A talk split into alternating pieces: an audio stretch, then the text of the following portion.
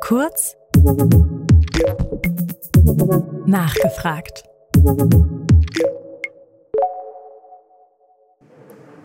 Liebe Community, herzlich willkommen zu einem weiteren Gespräch hier bei Fair Talk TV. Ja, seit die Krise im März begonnen hat, war es immer mein Wunsch, hier an diesem Tisch einen Philosophen zu begrüßen. Von daher freue ich mich heute sehr, dass es uns gelungen ist, Gunnar Kaiser einzuladen. Hallo, Herr Kaiser. Schön, Hallo. dass Sie da sind. Freut mich auch sehr. Vielen Dank. Herr Kaiser, vielleicht mal ganz kurz äh, vorweg. Philosophie für alle Menschen, ähm, die sich damit noch nie beschäftigt haben. Was ist das eigentlich, Philosophie? Was macht der Philosoph? Das ist schon mal die erste philosophische Frage. Ne? äh, sind wir nicht alle Philosophen zum Beispiel, indem wir uns dann über bestimmte Dinge in unserem Leben fragen, muss das eigentlich so sein? Ginge das nicht auch anders? Und was wäre jetzt das Richtige? Zum Beispiel, was wäre ein richtiges Leben, ein gelingendes Leben? Wie könnte ich ein gelingendes Leben äh, führen? Wie könnte ich vielleicht äh, die Dinge besser erkennen, was überhaupt Sache ist? Und das Ganze könnte man dann Weisheit nennen. Und die Philosophen mit Sokrates haben gesagt, naja, Weisheit ist für uns als Menschen eigentlich nicht so richtig zu erlangen, aber wir, wir können sie lieben, wir können zu ihnen streben, wir können zu ihr streben, wir können Freunde der Weisheit sein und das ist dann der Philosoph vom Wortsinn her vielleicht so eine kleine Erklärung. Bevor, bevor Corona losging, was haben Sie da den ganzen Tag gemacht? Wie muss ich mir das vorstellen? Also ist das so 11 Uhr aufstehen, abends spät arbeiten? Äh, ja, das hat Javier Marias gesagt. Das ist das Schöne am Leben eines äh, Schriftstellers, dass er nicht früh aufstehen muss. Aber ich stehe tatsächlich sehr gerne früh auf. Aber ich war ja auch da schon äh, YouTuber und habe eigentlich, sagen wir mal, gesellschaftskritische Videos gemacht. Ich habe meine Texte geschrieben, Artikel, meinen Roman. Ähm, der zweite Roman, der jetzt tatsächlich durch Corona ein bisschen etwas noch äh, hin ansteht, weil ich gesagt habe, okay, das ist jetzt wichtiger zu dieser großen Disruption der Gesellschaft was zu sagen, als ein Roman über Kunst und Political Correctness zu schreiben. Äh, und ansonsten bin ich noch Gymnasiallehrer und äh, muss dann auch manchmal früh aufstehen. Kaiser TV heißt Ihr Kanal auf äh, YouTube. Ähm, wenn Sie das Ganze jetzt heute betrachten, was hier gerade passiert äh, mit der Gesellschaft, ähm, sehen Sie das als sehen Sie das als Bedrohung oder ähm, sind da tatsächlich einfach nur jetzt sage ich mal ganz viele Spinner in den alternativen Medien unterwegs, ähm, die ihre Ängste ausleben vor, ich sage mal, wir kriegen eine Diktatur oder sowas. Also wie, wie bewerten Sie das? Ja, ich glaube allein schon die Vokabeln, die wir uns ja auch nach und nach aneignen, vielleicht unfreiwillig, ne? Ja, Spinner, Covidioten, auch wir nehmen das ja auch selbst ironisch manchmal oder zumindest ironisch dann in den Mund als Fremdbezeichnung. Aber das zeigt ja schon, wie gespalten die Gesellschaft ist, beziehungsweise auch wie wenig sie mit ähm, einer Kritik umgehen kann, die mal außer, also aus dem Tellerrand hinaus blickt, was wirklich das Bedenkliche ist. Also das eine Bedenkliche ist vielleicht eine Pandemie. Ich bin kein Arzt, kein Virologe, kein Epidemiologe, kann das nicht äh, beurteilen. Das andere Bedenkliche sind die äh, politischen äh, Umbrüche und auch Maßnahmen, die dann gewisse Nebenfolgen, schädliche Nebenfolgen haben. Das nächste Bedenkliche ist die gesellschaftliche Veränderung in der Mentalität. Und da merkt man eben ganz stark auch, wie wir miteinander umgehen und wie jetzt mit Leuten umgegangen wird, die einen berechtigten Protest ähm, formulieren nicht nur berechtigt, sondern geradezu als ihre Pflicht auch ansehen, das, was gesellschaftlich gerade passiert, zu begleiten, zu kritisieren, auch zu sehen, dass diejenigen, die dafür eigentlich bestellt sind, also die Intellektuellen oder die Medien, die das nicht machen oder sehr ungenügend machen, und dass die dann von den anderen als Covidioten zum Beispiel bezeichnet werden. Und gerade dieser Begriff Covidiot, Idiot, ist ja eigentlich vom Wortsinn her aus dem Griechischen, der Idiot ist der Privatmann. Der, der befasst sich nur mit dem, was sein eigenes Leben angeht. Der kümmert sich nicht um das Gemeinwohl oder um das also Leben. Also der ist asozial in dem Fall. Sozusagen, ja, der ist rein auf sich bezogen. Und äh, der eigentliche Bürger, ne, das ist ja derjenige, der sich um die Belange des Gemeinwesens kümmert. Und wenn wir jetzt sehen, dass, dass Leute hier sagen, lasst uns mal die Rechtmäßigkeit von Maßnahmen oder die Verhältnismäßigkeit überprüfen, ob das alles so richtig ist, was da von oben äh, vorgegeben wird, dann sind das ja die, die sich um das Gemeinwesen kümmern, eigentlich eben das Gegenteil von Idioten. Müssen wir denn Angst haben im Moment aus Ihrer Sicht um die Demokratie, um unsere Grundrechte? Ist das berechtigt? Wir müssen, glaube ich, immer Angst haben. Es ist zumindest eine Sorge immer berechtigt. Demokratie, Freiheit sind ja nie Zustände, die ein für alle Mal erreicht sind. Die müssen immer verteidigt werden. Und die müssen natürlich gerade auch in so Krisensituationen muss man darauf gucken, wird hier eine Krise verwendet, um bestimmte Grundrechte abzuschaffen. Und ähm, das ist gerade so, dass es im Infektionsschutzgesetz das vorgeschlagen wird. Dieser Vorschlag geht darauf hin, wirkliche Grundrechte einzuschränken wo ich denke, das hatten wir schon mal mit dem Patriot Act zum Beispiel vor 20 Jahren rund 20 Jahren und wo dann auch die westlichen Intellektuellen sehr schnell gesagt haben, na ja, der Terrorismus schön und gut, aber oder der Krieg gegen den Terrorismus, aber wir können doch nicht alle unsere Freiheiten und Privatsphäre opfern für ein falsches Gefühl von Sicherheit. Da haben die Intellektuellen eben auch noch sehr stark äh, aufgemerkt, weil es ja gegen Bush ging, gegen die Amerikaner und gegen die ganze Überwachungsindustrie. Und jetzt, wo genau, also es ist wirklich eine ganz starke Analogie. Das passiert, aber es ist nicht mehr unter diesem Terrorismusaspekt, sondern Gesundheitsaspekt,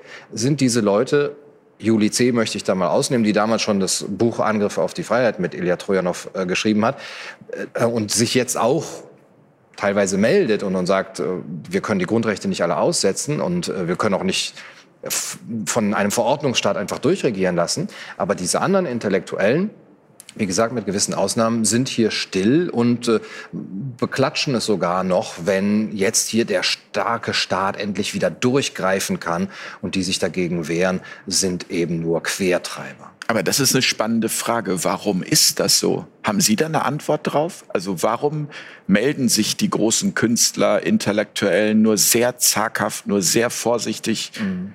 aus dem Häuschen? Es ist, glaube ich, natürlich eine starke äh, Bedrohung, die man sieht. Wenn ich mich melde, dann bin ich auf einmal auf der Stufe von Attila Hildmann.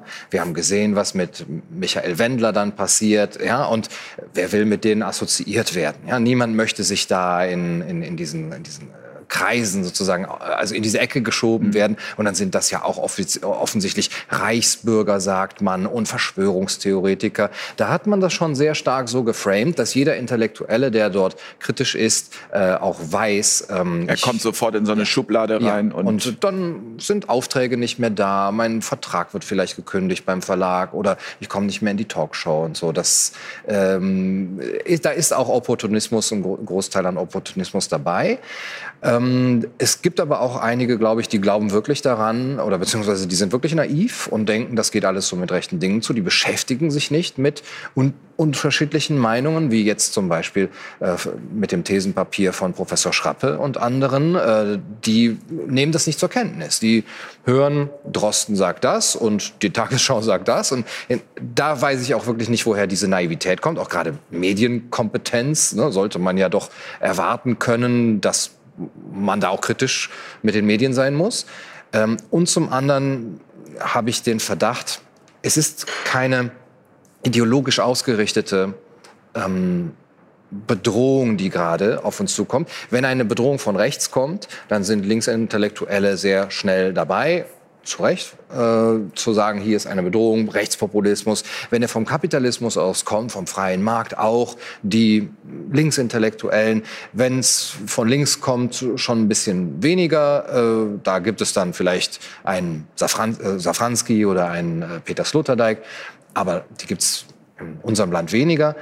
Aber die, diese neue Ideologie, die hat keine richtige Rechts, kein Rechts-Links-Schema. Das kommt auch nicht vom Kapitalismus. Und da sind wir, glaube ich, so ein bisschen, oder sind die Intellektuellen so ein bisschen unbewaffnet, intellektuell unbewaffnet. Sind es vielleicht am Ende die wirtschaftlichen Abhängigkeiten eines jeden Einzelnen, äh, die dazu führen, dass man, dass man lieber irgendwie mit dem Strom schwimmt in so einer Krise?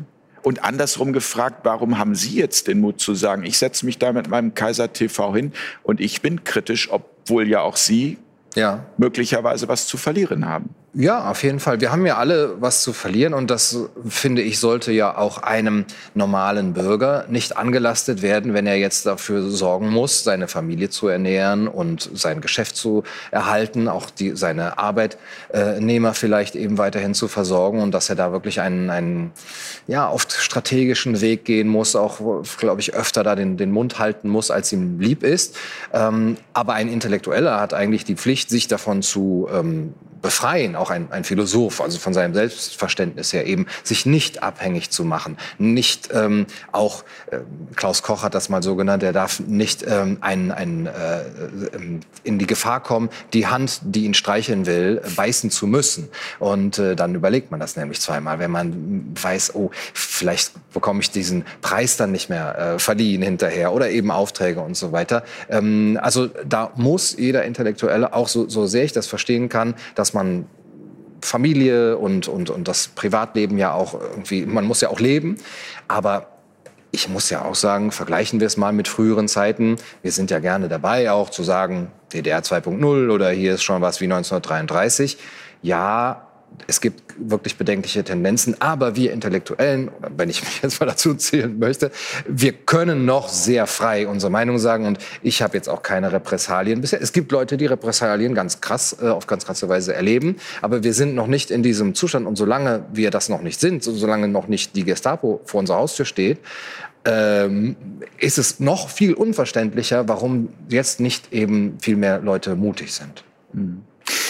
Wir stecken mitten in einem großen Wandel. Ich glaube, das ist uns ähm, allen klar. Und ich glaube, am Ende geht es auch um die Frage, wie wollen wir als Gesellschaft in Zukunft äh, miteinander leben? Was ist der Nenner, auf den wir uns einigen können? Wollen wir uns permanent kontrollieren lassen, äh, digital, ob wir geimpft sind, ob wir äh, einen PCR-Test haben machen lassen, ob wir irgendein Virus in uns tragen oder gehört dazu nicht auch, ich sage mal, gehört, das Leben ist tödlich? Ja, also gehört es nicht viel mehr dazu, auch in diese Gesellschaft wieder einen Impuls reinzubringen, dass wir eben auch genau darüber sprechen, dass der Tod zum Leben dazugehört und vielleicht dem auch wieder eine andere philosophische Bedeutung zumessen. Ja, viele nehmen das, glaube ich, noch zu viele als Ausnahmesituation wahr. Ja, das wird ja vorübergehen und dann bekommen wir unsere alte Normalität zurück. Äh, also worüber regt ihr euch auf? Wenn es eben eine Pandemiebedrohung äh, gibt, dann muss man mal für ein paar Monate die Füße stillhalten und dann ist auch alles wieder gut. Aber im Gegenteil, Sie sagen es, es werden ja auch viele Dinge eingeführt, die nicht wieder rückgängig gemacht werden. Und wenn wir jetzt hinterher sehen, das, was mit Corona äh, als Bedrohung, als, als Gesundheitsbedrohung vorliegt, ist vielleicht im, äh, vergleichbar mit einer starken Grippewelle, wie zum Beispiel 2017, 18, dann müssten wir ja das bei jeder Grippewelle und bei jeder neuen Corona-Welle immer wieder so machen. Und jede Regierung hat jetzt ja die perfekte Rechtfertigung. Ihr habt es damals mit euch machen lassen. Hier haben wir eine ähnliche Bedrohung. Wir werden das jetzt jeden Winter oder eigentlich Frühling, also Herbst bis Frühling machen. Vielleicht kriegt ihr so im Juni, August mal ein bisschen Freigang. Ähm, dann könnt ihr ein bisschen aufatmen. Aber das perfide ist, dass uns, glaube ich, dann gesagt wird, wenn ihr das macht, dann bekommt ihr eure Normalität zurück. Aber die wird auch eine neue Normalität sein. Die wird mit sehr viel mh, hm, ja, Kraft von Konzernen und von Politik in einem korporatistischen Verbund durchgezogen werden in Richtung Impfung, in Richtung Digitalisierung, in Richtung Überwachungsindustrie, die jetzt eine perfekte ähm, Rechtfertigung dafür haben und gleichzeitig das blinde Auge von Medien und Intellektuellen, die sagen, na ja, jetzt ist es ja für einen guten Zweck. Und ähm, das wird uns so vorgehalten und viele Leute sagen, na ja, gut, wenn es dann, wenn wir dann wieder unsere unsere Freiheit wiederbekommen, gut, dann nehme ich halt die Spritze oder dann lasse ich mich halt von Drohnen überwachen. Oder jetzt in Düsseldorf ist ein ähm, ein, ein Roboter, so ein japanischer Roboter, der äh, steht im Einkaufszentrum und der kann erkennen, ob die Menschen Masken tragen. Und also noch ist er nicht so Robocop-mäßig, dass er die Leute direkt erschießt, aber er weist sie so darauf hin. Maske an und so. Das wird alles jetzt ähm, eben mechanisiert, mit Algorithmen versehen. Dass es soweit kommen äh, konnte überhaupt, hat ja, hat ja Ursachen. Eine Ursache könnte sein, dass wir eben in einem System leben, in dem es immer um Wachstum geht. Also ich sage immer so, es ist für mich so eine Art Lego-Prinzip. Man muss was kaputt machen, äh, damit man es wieder aufbauen kann. Das ist eigentlich in allen Bereichen so. Also wenn nichts kaputt geht, ich meine, man, ja, früher hat man einen Geschirrspüler gekauft, der hat irgendwie 10 oder 15 Jahre gehalten, wenn er von Miele war. Heute hält er vielleicht, wenn man Glück hat, noch vier Jahre oder fünf Jahre und äh, andere technische Geräte geben nach zwei Jahren ihren Geist auf. Äh, ja, weil, weil das schon mit eingetaktet wird, damit man neu konsumiert. Also ist das möglicherweise die Schlüsselfrage, also es gibt ja auch diese geplante Obsoleszenz, die da genau. wirklich eingebaut wird. Ähm, ich vertraue da vielleicht auch zu naiv äh, doch immer dem Verbraucher und sage, wenn ich merke oder ich lese das vielleicht ey, Stiftung Warentest oder so, diese Waschmaschine, die gibt nach zwei Jahren ihren Geist auf und da hat vielleicht mein Nachbar oder Freund eine gute Erfahrung mit und die ist zehn Jahre, dann kaufe ich doch eher die. Da würde ich sozusagen dem Markt mehr vertrauen des Wachstums. Dass sich das reguliert. Ja, äh, aber es gibt diese, diese auch, es gibt auch Betrug und natürlich, um Dinge zu verkaufen. Das lässt sich überhaupt nicht abstreiten. Ähm, ich sehe diese Wachstumsrhetorik äh, eher so, ähm, Wirtschaftswachstum ist ja nicht nur immer mehr Ressourcen verbrauchen, immer mehr bauen, konsumieren und so weiter, sondern es ist auch zum Beispiel äh, Sparen, also an, an Energie zum Beispiel einsparen, weil man dann Geld spart. Also wenn man das rein, rein auf eine zahlenmäßiges Wachstum beschränkt. Also Zahlen können ja erstmal wachsen. Und wenn man dahinter nicht unser normales Verständnis von Wachstum, wie ein Baum wächst zum Beispiel, versteht, dann würde ich da nochmal einen Unterschied sehen. Natürlich kann eine Wirtschaft nicht so wachsen wie ein, ein Baum und der, das dann eben unsere endlichen Ressourcen sozusagen übersteigt. Aber normalerweise gibt es dann ja auch einen Anreiz darin zu sehen, wenn die Ressourcen einen normalen Preis hätten, der eben auf dem Markt verhandelt würde und nicht von staatlicher Seite eben gedrückt würden, dann würde man sehen, diese Ressource wird jetzt sehr teuer, weil sie knapp wird. Wir müssen umsteigen auf eine alternative Energie, auf eine alternative Ressource. Das wäre auch Wachstum. Das wäre sozusagen ein qualitatives Wachstum. Ähm, ich befürchte allerdings, dass unser jetziges Wirtschaftswachstum sehr stark daraus sich äh, ergibt, dass wir dass unser Geld immer weniger wert wird, äh, Kaufkraftverlust durch Inflation, durch die Aufblähung der Geldmenge und dass wir geradezu dazu gezwungen sind, durch die Zinsen, also durch Niedrigzinsen, durch Nullzinsen, äh, Negativzinsen, immer mehr zu konsumieren, äh, das Geld immer schneller auszugeben und äh, wir können gar nicht mehr anlegen, wir können nicht mehr sparen. Und da sehe ich den eigentlichen Grund für dieses schädliche Wachstum in der Wirtschaft. Herr Kaiser, philosophieren wir mal über die Zukunft. Wie kommen wir da raus? Haben Sie eine Idee? Was kann die Philosophie oder was können wir da von der Philosophie mhm. lernen? Die Philosophie ist natürlich so ein bisschen in einer Zwickmühle, weil sie gerne nachdenkt. Ähm, das heißt, sie denkt später erst und äh, Hegel hat gesagt, der Flug der Minerva, also der, der Eule der Minerva, also der, die, die Weisheit sozusagen, beginnt erst in der Dämmerung, also eigentlich, wenn der Tag schon zu Ende ist und wir können nur überlegen, was ist jetzt hier passiert. Und auch jetzt müssen Philosophen ja erstmal abwarten und da haben auch sehr viele Philosophen abgewartet, äh, wie können wir das Ganze einordnen und dann ist es vielleicht schon zu spät. Ne?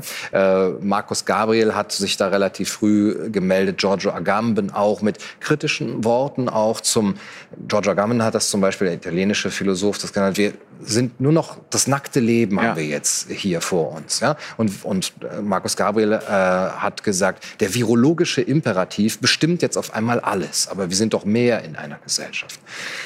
Ähm, aber man kann natürlich darüber nachdenken, wie, woll, wie will man leben? Und das perfide auch hier wieder ist, dass das einige ja auch schon machen. Zum, äh, zum Beispiel das Weltwirtschaftsforum. Und die genau das nutzen, die diese Krise nutzen, um zu sagen, Sie hat gezeigt, Corona hat gezeigt, wie Klaus Schwab sagt, dass unsere alten Systeme nicht mehr funktionabel sind. Wir müssen umsteigen auf eine Kreislaufwirtschaft. Wir brauchen Nachhaltigkeit, wir brauchen einen Green New Deal, wir ähm, brauchen eine Digitalisierung, eine industrielle, vierte industrielle Revolution. Das hört sich sogar relativ gut an. Ich habe letztens mit Albrecht Müller gesprochen, dem mhm. Gründer der Nachdenkseiten. Und der genau das Gleiche eigentlich ja immer schon formuliert. Wir brauchen eine andere Wirtschaft, wir brauchen eine Kreislaufwirtschaft. Und sehr, sehr viele sagen ja auch, als das lineare Wachstumsmodell des Kapitalismus kann ja nicht so weitergehen. Und jetzt kommt das von dem Weltwirtschaftsforum. Jetzt kommt das von den Großkonzernen, die genau mit dieser Rhetorik arbeiten und sagen, ihr seht doch, der Kapitalismus ist schuld an ähm, Corona auch und an der Ungleichheit unter den Ländern, an den ungleichen wirtschaftlichen Verhältnissen. Lasst uns diese Krise nutzen, um alles umzuwerfen. Aber dahinter ist eben ein, äh, das sind erstmal schöne Worte, ja, um das zu verkaufen, aber dahinter ist im Grunde genommen eine zentralistische Planwirtschaft auf globalem Maßstab mit Hilfe und, und großer Einbeziehung oder Unterstützung ist fast schon zu wenig gesagt, der, der Großkonzerne und mit dem gleichzeitigen Ausbluten des Mittelstandes. Und die nutzen das. Und wir müssten, glaube ich, so langsam fragen auch, wie nutzen wir das? Wir können auf der einen Seite auch immer da den Finger drauf zeigen, guck mal, was hier gemacht wird im Schatten der Pandemie. Aber was machen wir denn? Wie können wir das nutzen? Und da würde ich eher sagen, Richtung Dezentralisierung hingehen, äh, Richtung ähm, einer eine, ein auf, also äh, Netzwerke aufbauen, die uns davon so weit wie möglich unabhängig machen. Wir sind hier auf einem Schiff, wenn ich das sagen darf. Wir sind auf einem Man Schiff. könnte eigentlich lieber ablegen und sich vielleicht eine unentdeckte Insel oder eine Plattform bauen auf dem Meer, wo man, wenn das noch möglich ist, ähm, diese alternativen Lebensweisen aufbauen äh, sollte. Denn ich bin da sehr pessimistisch, was die Fluchtmöglichkeiten angeht. Man, viele überlegen schon, ich, okay, dann wandere ich halt aus, aber wohin denn? Es ist ja überall das Gleiche. Nach Schweden vielleicht, aber die haben schon ziemlich viele andere Dinge umgesetzt, die auch in diese Richtung, große Transformation, Great Reset gehen. Und man ist im Moment ein bisschen Ja. ähm, unsicher. Die Frage ist ja auch, äh, sollte man wirklich auswandern oder sollte man nicht hier versuchen, was zu ändern? Also geht es nicht viel mehr darum auch, dass der Einzelne wieder in die Eigenverantwortung kommt? Das ist eine Frage, die habe ich auch schon in anderen Gesprächen immer wieder gestellt, weil ich sie so immens wichtig finde. Ähm, also mein, mein meine Vorstellung davon ist dieses ähm, dem anderen die Schuld zu geben, dass etwas nicht stimmt, ist zwar einfach, führt uns aber nicht zum Ziel. Diese Schuldumkehr haben wir ja auch jetzt mit Corona ganz stark. ne? Der andere ist schuld, wenn ich mich anstecke. Und äh, früher war, glaube ich, diese Schuldfrage noch gar nicht so, so stark. Wenn man krank geworden ist, ist man doch nicht in sein Tagebuch, hat man doch da nicht durchgelesen, mit wem habe ich mich getroffen. Du bist schuld, dich habe ich, du hast mich angesteckt. So, aber jetzt ist, ist man quasi ein Mörder, wenn man die Maske irgendwie zu tief hat oder so. Und man, das wird nachverfolgt. Ein Gefährder, und, ja. Ja, und, und das Militär wird eingesetzt, um, um irgendwie die, die, die Quarantänebestimmungen auch äh, zu, zu verfolgen, also um das natürlich zu unterstützen. Ähm, diese Schuldfrage ist, glaube ich, auch eine starke Entlastung, ne, von der Eigenverantwortung wegzukommen. Einmal auf so einer gesundheitlichen äh, Ebene. Man muss sich ja auch fragen, ich bin wirklich fern davon, äh, jemandem, der krank ist, eine Schuld zu geben daran, dass er krank geworden ist. Aber man kann sich nun auch fragen, was kann ich denn tun, um selber gesund zu sein und die, meine Nächsten auch äh, gesund zu erhalten, mein Immunsystem zu stärken und so weiter. Und natürlich auch Abstandsregeln und Hygieneregeln zu beachten, wenn es, ne, in, wenn, wenn, wenn da draußen eine, ein Risiko ist. Ähm, aber diese Eigenverantwortung würde ich äh, auch unterstützen. Meine Eigenverantwortung geht, glaube ich, eher dahin zu fragen, wenn wir hier in dem Land was verändern wollen und bleiben wollen und diese Hoffnung noch haben, dann müssen wir äh, so stark in unserer Präsenz in den Medien werden, dass die anderen nicht mehr drum rumkommen. Dass man uns nicht ähm, ab, als Spinner irgendwie abtun kann, sondern sieht, das ist durchdacht, das ist ernsthaft, das ist sachlich und das sind berechtigte Fragen. Und, die, und gleichzeitig sieht, das wird jetzt wollte ich schon Markus Lanz nennen, aber äh, der ist ja sozusagen positiv so noch aufgefallen. Aber das wird im Großen und Ganzen in den öffentlich-rechtlichen Medien und den Mainstream-Medien nicht getan. Das wird von den Intellektuellen nicht getan. Und dass die dann irgendwann sagen, und das Gefühl habe ich manchmal, ja, wir sehen schon, was ihr macht. Eigentlich ein bis- bisschen berechtigt, doch sehe ich auch. Und dann kommen manchmal so Texte. Dann kommt ein Text von zum Beispiel Daniel Kehlmann im äh, Interview in der Welt, der sich da durchaus kritisch auch, äh, erstaunlich kritisch, muss ich sagen, äh, gezeigt hat. Oder Aber- Yuval Noah Harari hat auch Ja. gerade ein Interview gegeben, das sehr beeindruckend war. Ja, genau, der auch eben vor dieser, vor dieser globalen äh, Transformation in Richtung eines äh, Überwachungstotalitarismus warnt. Also vielleicht kann man die, äh, die anderen so mit ins Boot holen, dass man zeigt, wir haben ja auch eine gewisse Verantwortung und einen gewissen Erfolg auch darin, wenn wir dieser Verantwortung nachkommen, weil Leute sagen, also endlich sagt's mal einer, oder dass Leute sagen, wow, ich dachte bisher in meinem Umfeld, in meiner Nachbarschaft, äh, in meinem Freundeskreis, ich bin alleine äh, in meinem Zweifel daran, aber ich merke, es sind noch andere und das tut sehr gut und dass andere dann auch merken, man kann das äußern, es ist vollkommen okay. Sie sind ja auch Gymnasiallehrer. Ähm, zum Abschluss die Frage, Herr Kaiser, Ihre Schülerinnen und Schüler, was haben die im Moment für Fragen an Sie? Haben Sie das Gefühl, dass die spüren und verstehen, dass hier irgendwas nicht stimmt? Das ist sehr schwierig, weil mir das auch sehr nahe geht, ähm, weil ich natürlich auch dann in verschiedenen Rollen bin. Ähm, auch als Vorbild zum einen, wenn man das so sagen kann, die, den Schülern auch die Angst zu nehmen, sie gleichzeitig aber auch ähm, in ihrem Zweifel ruhig zu bestärken, wenn sie diesen Zweifel äußern. Ich möchte Ihnen aber natürlich auch nicht, wenn, wenn Sie Angst haben, zum Beispiel sich, an, sich anzustecken, diese Angst wird Ihnen gemacht, sagen wir es ruhig, dann möchte ich das natürlich nicht ähm, übergehen und dann sagen, du musst keine Angst haben, Maske runter oder so, das wäre eben genau kontraproduktiv. Sondern mit dieser Angst muss man ja auch rücksichtsvoll umgehen. Gleichzeitig aber das auch wieder in, in Verhältnis rücken. Und da ist meine große Sorge und mein Erlebnis von den Schülern selber, von den Kindern, kommt nicht viel an Zweifel und an was mich sehr gewundert hat, weil äh, eigentlich als ich Jugendlicher war, wenn man mir eine Maske verpasst hätte, da, also würde ich schon jetzt sagen, also ich hätte rebelliert und also niemals, ich äh, weiß nicht, ich hätte nicht mal getraut, mir die falschen Schuhe anzuziehen, äh, geschweige denn so mit so einer Maske rumzulaufen. Aber gut, jetzt machen das ja alle und unsere Kinder sind leider wenn ich das so pauschal sagen darf, doch sehr, man könnte negativ sagen, mitläuferisch oder unkritisch. Zum anderen möchten sie natürlich auch gut sein und sie möchten das Richtige tun. Sie möchten auch schützen und jetzt können sie das damit oder haben das Gefühl, das damit zu können. Und hier immer wieder auch die Fragen, glaube ich, wirklich reinzubringen, ist das alles? Also ist das in Ordnung, was man mit euch macht? Ähm, wäre mehr auch in Ordnung. Ja, wir können uns ja auch vorstellen, ihr sitzt alle in so Plexiglas-Containern drin. Wäre das vielleicht auch? Und da gibt es die Bilder aus Thailand. Ne? Da sind wir wieder bei der Frage, wie wollen wir leben? Ja, Genau, und ähm, das ist eben das perfide, ich habe dieses Wort jetzt schon zum dritten Mal benutzt, aber ich muss es wirklich sagen, dass die Kinder ja damit aufwachsen und sich sehr viel schneller gewöhnen an eine neue Normalität. Und wenn das noch zwei, drei Jahre so weitergeht, wird es für sie fast unvorstellbar sein, dass man mal anders gelebt hat. Und äh, die gewöhnen sich am allerschnellsten daran. Und da muss man immer wieder fragen, äh, wie weit soll das gehen? Wie wollen wir leben? Eine Einschätzung von Ihnen, ähm, wann hört der Spuk auf? Also ich bin pessimistisch, muss ich wirklich zugeben. Ähm, von außen wird, glaube ich, wenn ich mir dann zum Beispiel auch Kommentare durchlese, die vielleicht äh, über einen Bericht aus, über eine Demo aus Leipzig äh, dann sind und wo gesagt wird, ja, die haben es auch verdient, dass die Polizei da mal durchgreift, man sollte diese Demos verbieten dann weiß ich immer nicht, sind das irgendwie, sind das Bots oder äh, ist, ist das irgendwie eine Agentur, die diese Kommentare schreibt oder denken die Menschen wirklich so? Naja, und dann spricht man mit Menschen und dann, ja, die denken wirklich so.